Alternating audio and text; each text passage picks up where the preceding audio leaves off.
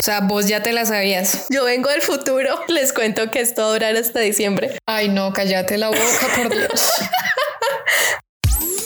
Somos dos mejores amigas a más de 3.000 kilómetros de distancia, hablando de todo lo que nos hace sentir inexpertos en esta etapa de adulting. No somos gurús, no te leemos las cartas ni traemos la pomada mágica. Todavía se nos quema el arroz y se nos olvida pagar la energía. Solo sabemos que en estos tiempos de llegar a fin de mes sin un peso, de, esto, no vivimos.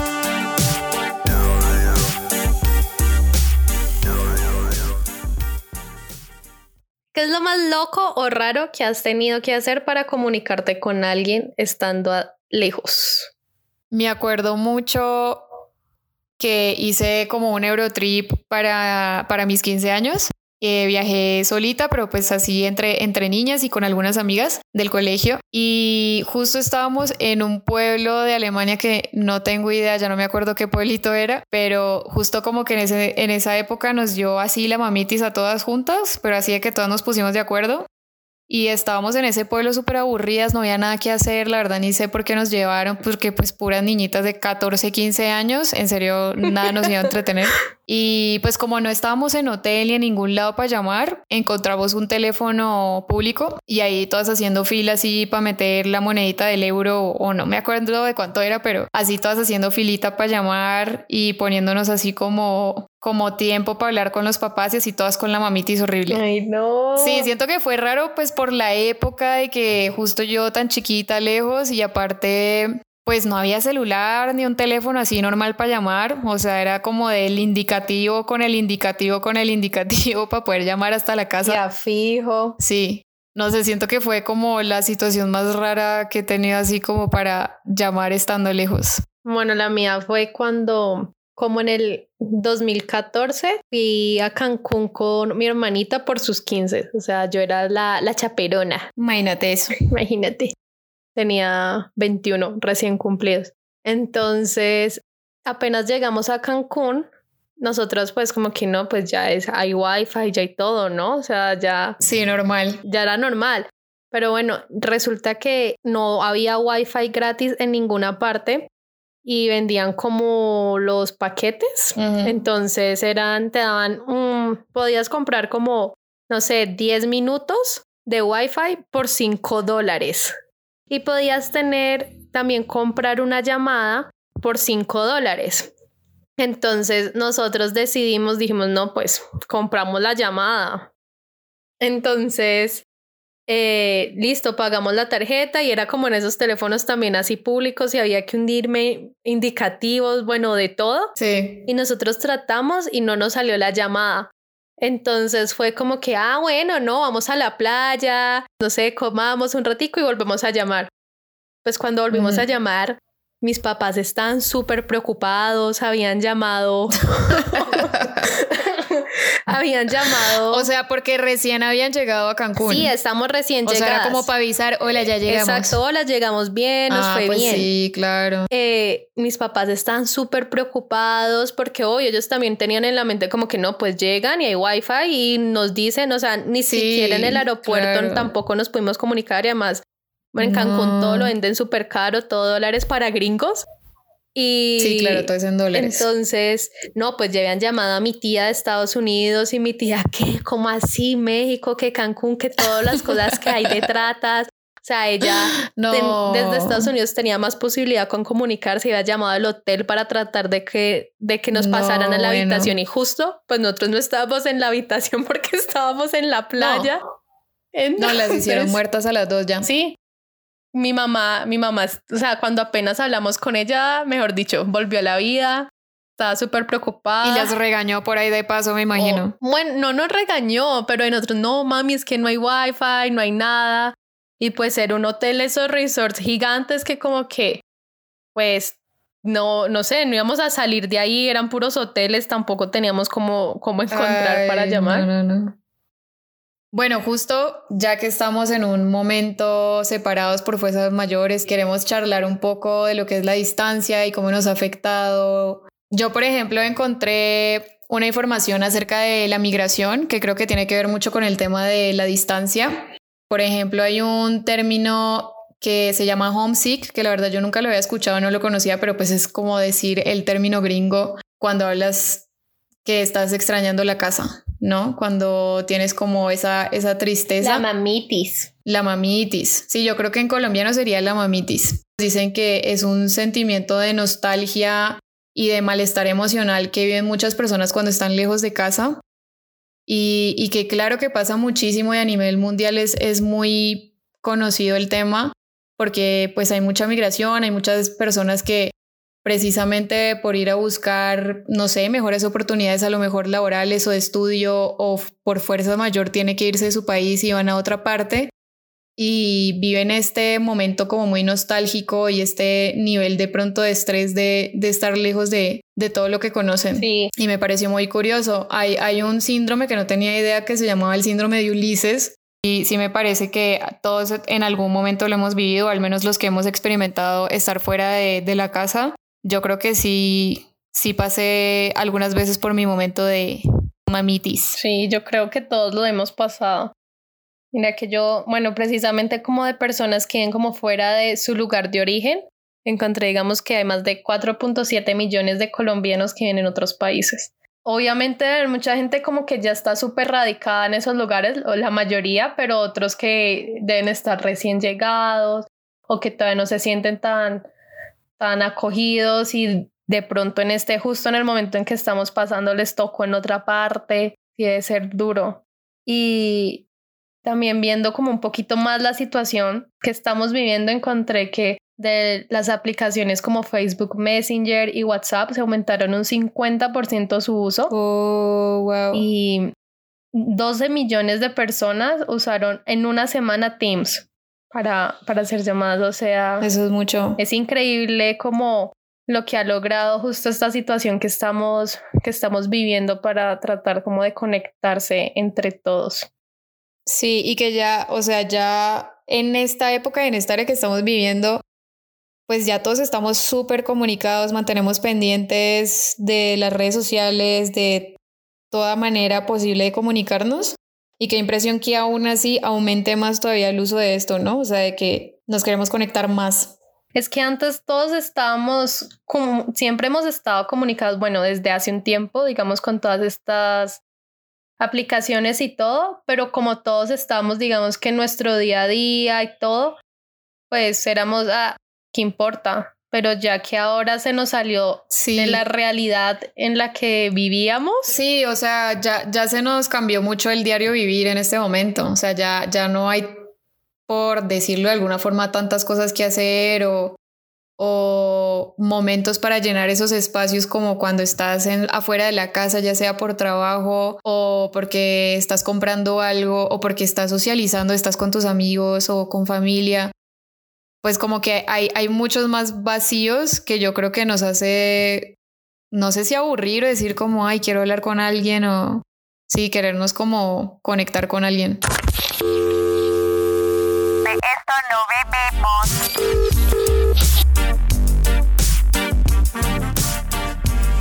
¿Cómo le has llevado? Ahorita que estamos en esta cuarentena, o sea, cuando empezamos así cuarentena, ¿Cómo fue? O sea, ¿te dio duro, te dio miedo o relajada o qué? ¿Cómo ha sido? Digamos que al principio sentía como, mm, no, no es miedo, pero sí estaba como, no sé, un poquito ansiosa por lo que iba a pasar, por no saber qué, qué es lo que se venía y también en especial por lo que digamos que acaba de entrar a un nuevo trabajo. Entonces eso era en realidad lo que me daba como más ansiedad de cómo iban a ser las cosas y también de que en Bogotá pues mi círculo social es súper pequeño, entonces soy muy apegada a mi círculo social, a mis tres amigas y a mi hermana.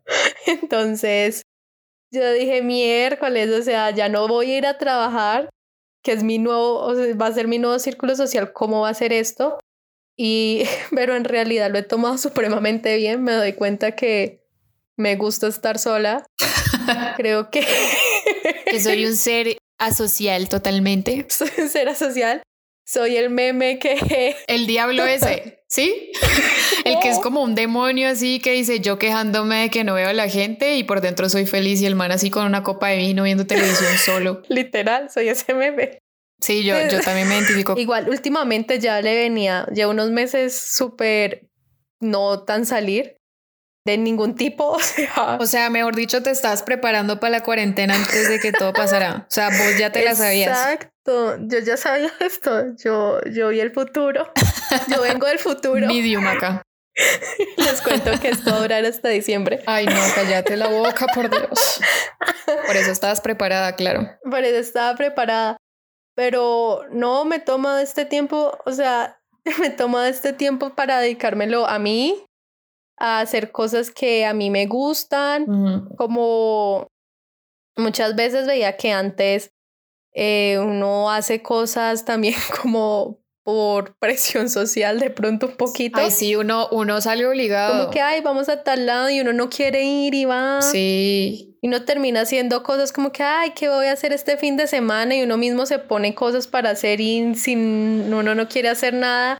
Y termina aplazando proyectos que tenías antes porque nunca tenías tiempo, entre comillas. O sea, y digamos como que esa dinámica de, de no tener que ir a trabajar, pues al lugar de trabajo, eh, pues me ahorra el tiempo de transporte. Entonces lo puedo aprovechar muchísimo haciendo otras cosas que nunca le saqué tiempo como leer o pintar o disfrutar de hacerme un, algo de comer rico así con tiempo porque siempre lo hacía todo afanada. Yo creo que este momento nos está enseñando a muchos que, que también es bueno no hacer nada muchas veces o, no es el hecho de no hacer nada, sino de descansar, de tomárnosla un poquito más a la ligera, más tranquilos, no sé, para darnos cuenta también qué es lo que importa más.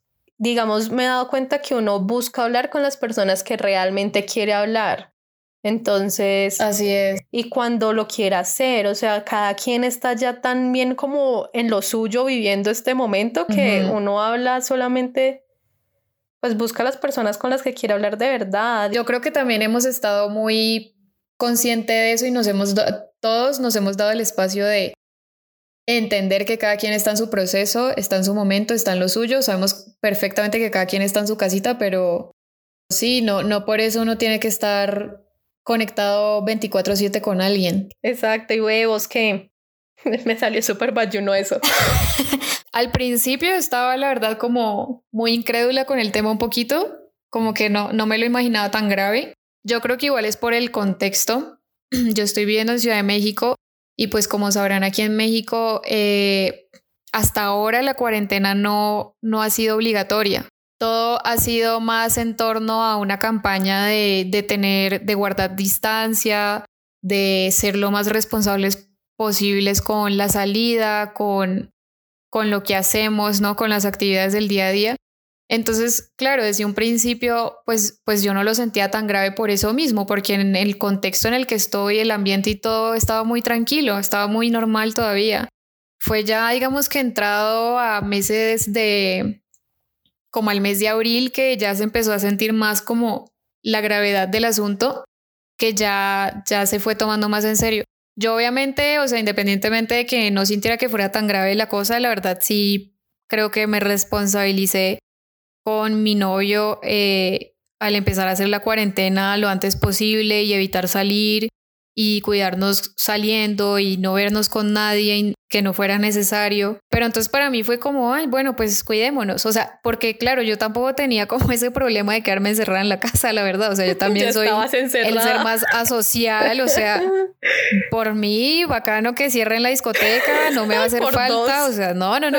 Somos unas abuelas. Somos unas abuelas. Exacto. Yo soy una abuela, siempre lo he sido. Y, y, y, pues más viendo con mi novio nos alimentamos más esa vejez juntos. entonces, entonces no, o sea, yo le he pasado súper bien, la verdad. Eh, obviamente sí me da un poquito de ansiedad cuando me pongo a ver noticias, como de pensar qué está pasando allá afuera y, y, más ansiedad por mí porque siento que yo estoy bien y voy a estar bien estoy haciendo lo correcto, me, me da como un poquito de ansiedad por los demás como de ver estas noticias de que hay gente que no se cuida o que hay gente que no, no tiene cómo hacer para protegerse. eso, sí eso es como lo que me da un poquito de angustia, pero, o sea, ya a nivel personal y, y en mi caso y en mi contexto. Estar distanciada, estás bien. Claro, o sea, yo, yo me siento tranquila por mí y, por mi familia y por los que conozco que sé que se están cuidando. Y no me ha dado nada duro, la verdad. Yo, súper señora asocial que soy, somos el peor ejemplo para hablar de esto. O sea, yo sé que ustedes van a decir, ay, yo quería escuchar que lloran solas y no, o sea, me río feliz de que, no tengo que nadie. De, no, amigos, no rompíamos ni cuando podemos. no rompíamos, o sea, no rompíamos ni obligadas. No, sí. Yo me he dado cuenta que, por ejemplo, eh, o sea, justo en este tiempo como que también la cosa se ha habido en dos bandos, o sea, so, habemos los que somos unos abuelos por naturaleza y nos vale un culo y, estamos felices encerrados. Y están los otros que sí, pobrecitos, me compadezco de los que sí les hace falta salir, les hace falta verse con los amigos, rumbear, no sé, lo que sea.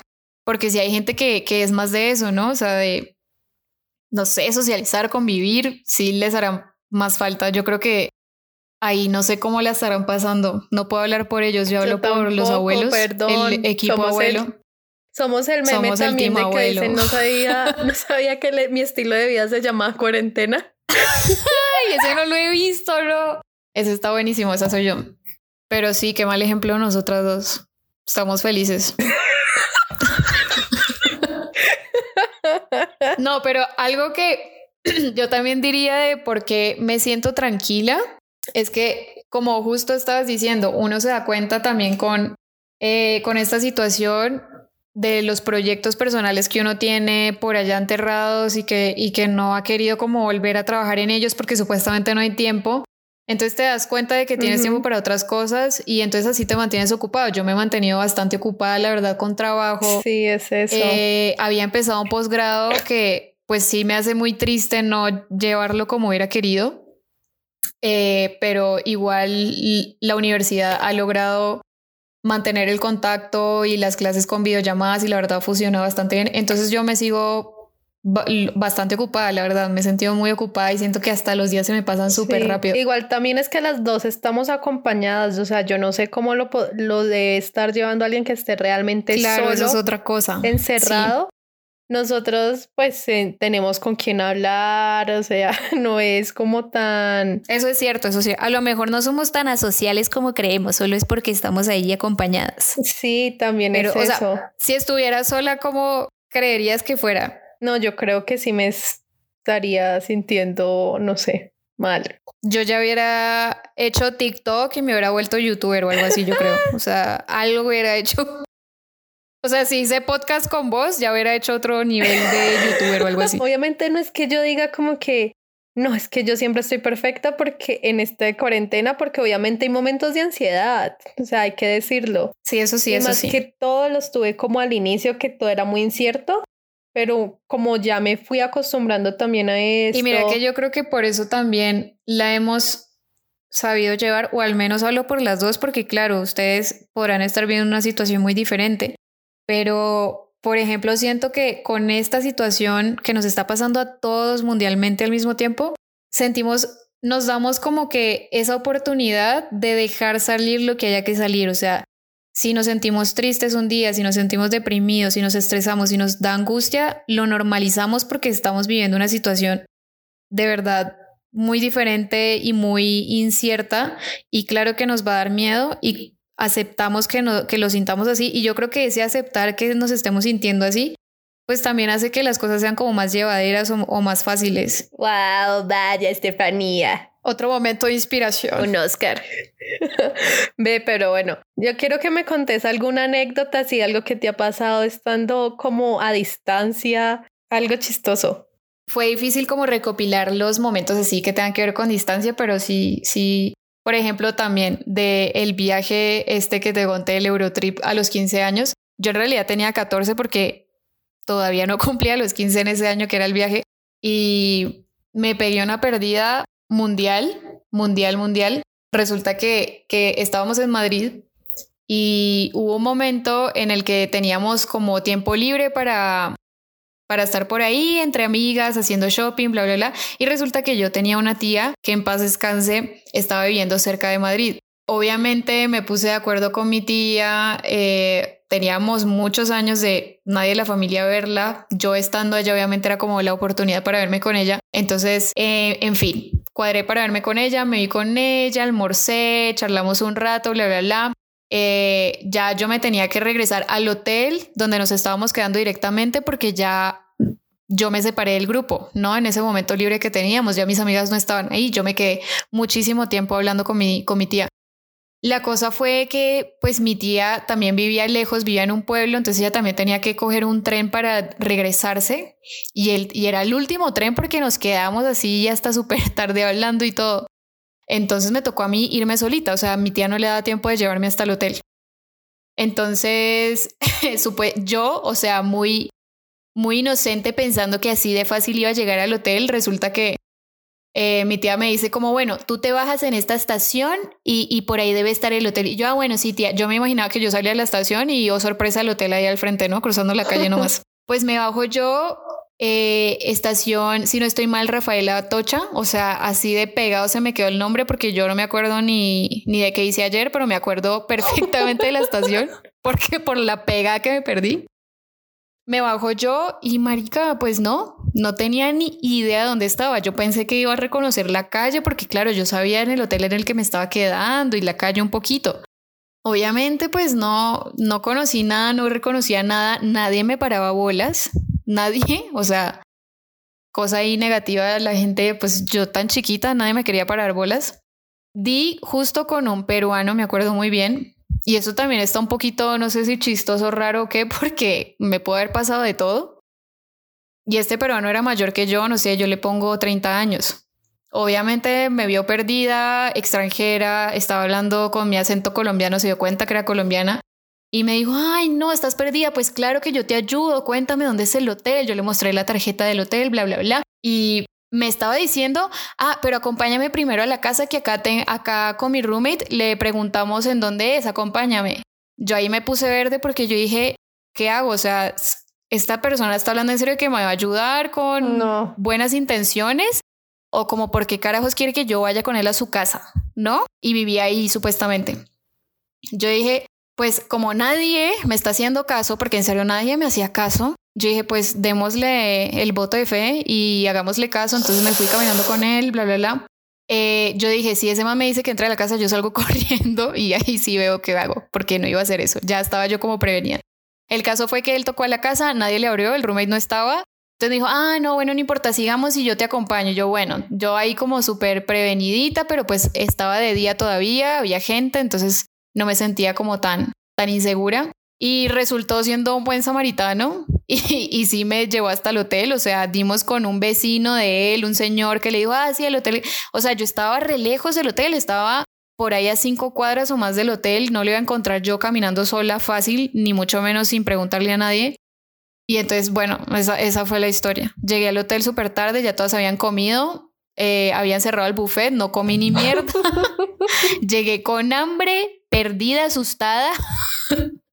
Y mis papás también asustados porque, porque mi tía justo estaba preocupada y los llamó a preocuparlos. Entonces, no, bueno, eso fue un bollo ahí. La cosa fue que me defendí como pude y pude sobrevivir y llegar al hotel. Pero si no, hasta mis amigas estaban preocupadas, obviamente, así de, Tefa, ¿dónde estabas? O sea, ya comimos, no sé qué. Bueno, e, es, o sea, a mí, para mí fue trauma porque estaba muy chiquita. O sea, no, creo que fue muy milagrosa no sé, toda la cosa de llegar sana y salva, la verdad. Oh, yo Esa fue así como anécdota un poco, un poco traumática. No. Sí, no sé qué más contar, no. Yo siento que voy a deprimir a todo el mundo con estas historias.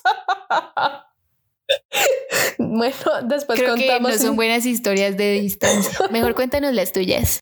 En cuando estaba de intercambio fui de hice un viaje a Marruecos y el primer día que que llegamos a, a Marrakech, nos llevaron a, a, la plaza de mercado que es súper famosa. Entonces estaba con mi amiga, que es la que vive en Valencia, y con otra amiga colombiana. Y empezamos, yo soy súper buena ubicándome, o sea, soy demasiado, extremadamente buena ubicándome. Entonces empezamos como a caminar y eso eran pasillos, pasillos, pasillos. Y ya y se nos pasó el tiempo y ya eran como las 5 o 6 de la tarde y pues iba a empezar a anochecer. Entonces habíamos quedado de regresar, de vernos en un punto a las 8. Entonces empezamos a regresar, a regresar y regresamos y, no, no era el camino. Y yo, pero ¿por qué? O sea, yo soy demasiado buena porque estoy perdida, perdida.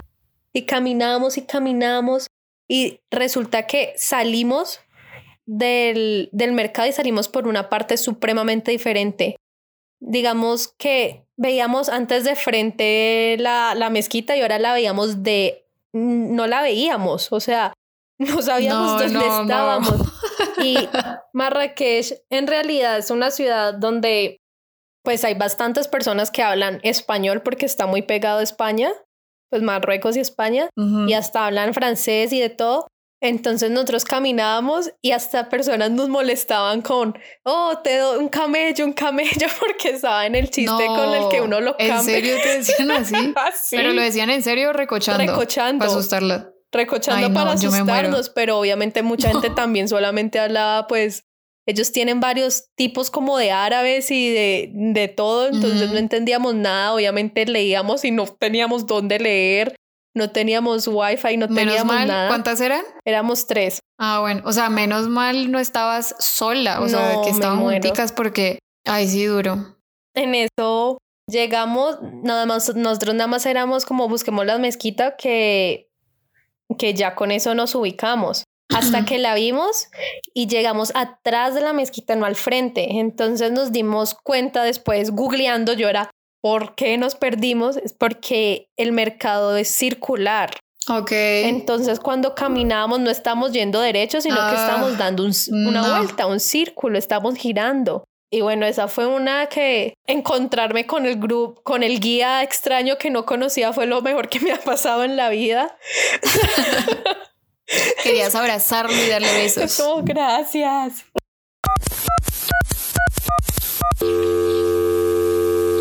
No vivimos.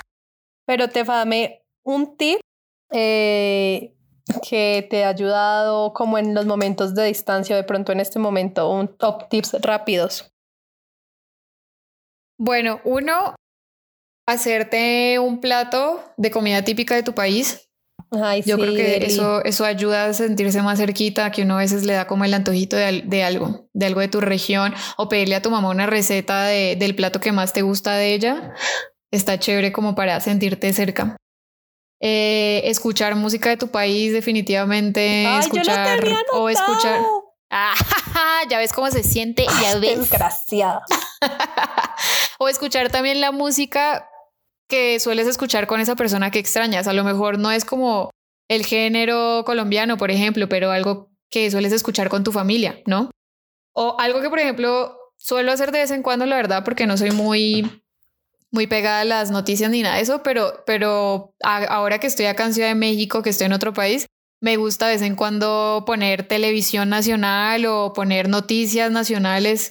Pues siento que es una manera súper fácil como de actualizarte, de ver qué está pasando, de, de escuchar a alguien hablando paisa y colombiano y ah, así con, con el acento. Noticias. E, esa esa la hago mucho. bueno, a mí algo que, que me ha servido aparte de lo de escuchar la música, siento que de pronto, justo en este momento de hacer un plan diferente, digamos, los viernes, como que digo, no, los viernes va a ser el plan, entonces voy a comprar vino y voy a escuchar tal cosa, es como que un plan que haría un viernes, que igual yo a mí me gustan hacer este tipo de planes los viernes en la vida normal en la vida libre. El vino echado en el, en el sofá de, de Estivas y ya. Exacto. Como que hacer algo así, cosas que también hacías antes, pues desde tu casa, o sea, y no verlo como que no es que me toca. Y otra cosa que, que he hecho es jugar stop a distancia así por llamada con, con mi otra hermana, o sea, jugamos las tres. Ay, tengo que jugar eso. Sí, y también cuando, bueno, descargué parches y ya lo eliminé porque me estresaba mucho. Yo no he caído en eso, no he caído. Chévere, uno le pone creatividad. Por ejemplo, una que hemos estado haciendo ahorita con, con esta cuarentena, eh, con la familia de mi novio, pues dio la casualidad que muchas personas han cumplido años, se dio el Día de la Madre, entonces nos hemos puesto muy creativos y hemos hecho videos o nos hemos tomado fotos con mensajitos para recolectarlo en un video y pasárselo a esa persona, porque claro, ahorita no podemos celebrar todos juntos. Y con esto yo creo que podemos concluir que una de las cosas que yo creo que hemos visto en estos tiempos de distancia o en general cuando estamos en otro país o lejos de nuestra casa o de alguien, de un ser querido, es que también nos podemos muy creativos a la hora de conectarnos con esta persona. Ese tipo de rituales creo que ayudan mucho para sentirte un poquito más más cerca de la casa o de lo que de lo que tanto extrañas. Yo veo también que pues para concluir eh, la distancia, digamos, para mí, creo que para todos al principio siempre va a ser un tema diferente porque es algo a lo que no estamos acostumbrados, estamos dejando ir cosas o personas o hábitos que hacíamos muy seguidos y nos gustaban o ya estamos acostumbrados. Eh, de pronto no nos gustaban, pero ya era lo normal.